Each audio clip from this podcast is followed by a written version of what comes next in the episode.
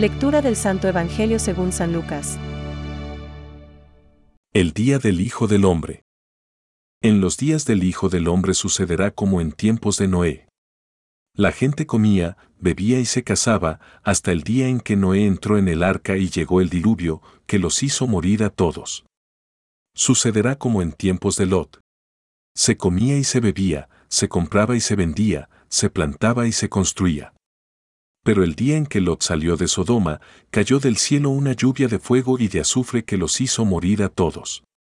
Lo mismo sucederá el día en que se manifieste el Hijo del Hombre, en ese día, el que esté en la azotea y tenga sus cosas en la casa, no baje a buscarlas.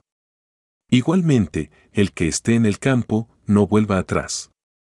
Acuérdense de la mujer de Lot. El que trate de salvar su vida, la perderá. Y el que la pierda, la conservará. Les aseguro que en esa noche, de dos hombres que estén comiendo juntos, uno será llevado y el otro dejado. De dos mujeres que estén moliendo juntas, una será llevada y la otra dejada. Entonces le preguntaron, ¿Dónde sucederá esto, Señor? Jesús les respondió, Donde esté el cadáver, se juntarán los buitres. Es palabra de Dios. Te alabamos, Señor. Reflexión. Comían, bebían, compraban, vendían, plantaban, construían. Hoy, en el texto del Evangelio son remarcados el final de los tiempos y la incerteza de la vida, no tanto para atemorizarnos, cuanto para tenernos bien precavidos y atentos.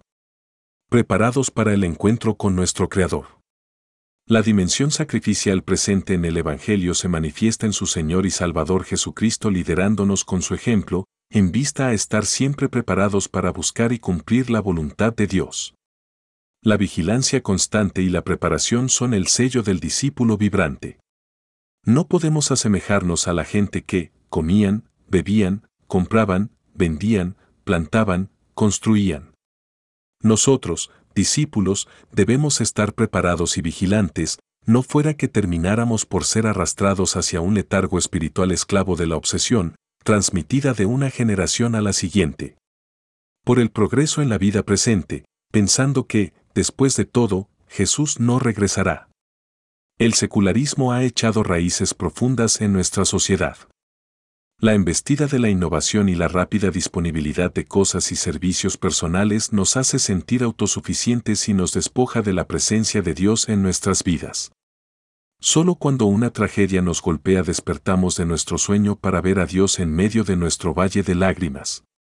Incluso debiéramos estar agradecidos por esos momentos trágicos, porque segaramente sirven para robustecer nuestra fe. En tiempos recientes, los ataques contra los cristianos en diversas partes del mundo, incluyendo mi propio país, la India, han sacudido nuestra fe.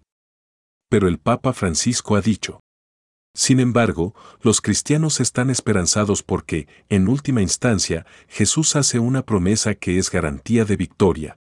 Quien pierda su vida, la conservará. Esta es una verdad en la que podemos confiar. El poderoso testimonio de nuestros hermanos y hermanas que dan su vida por la fe y por Cristo no será en vano. Así, nosotros luchamos por avanzar en el viaje de nuestras vidas en la sincera esperanza de encontrar a nuestro Dios, el día en que el Hijo del Hombre se manifieste. Pensamientos para el Evangelio de hoy. Más que el pecado mismo, lo que irrita y ofende a Dios es que los pecadores no sientan dolor alguno de sus pecados. San Juan Crisóstomo. La pretensión de que la humanidad pueda hacer justicia sin Dios es presuntuosa e intrínsecamente falsa. Si de esta premisa se han derivado las más grandes crueldades, no es casualidad. Benedicto XVI. La caridad representa el mayor mandamiento social.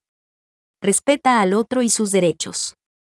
Exige la práctica de la justicia y es la única que nos hace capaces de esta. Inspira una vida de entrega de sí mismo. Quien intente guardar su vida la perderá. Y quien la pierda la conservará. Catecismo de la Iglesia Católica, número 1.889.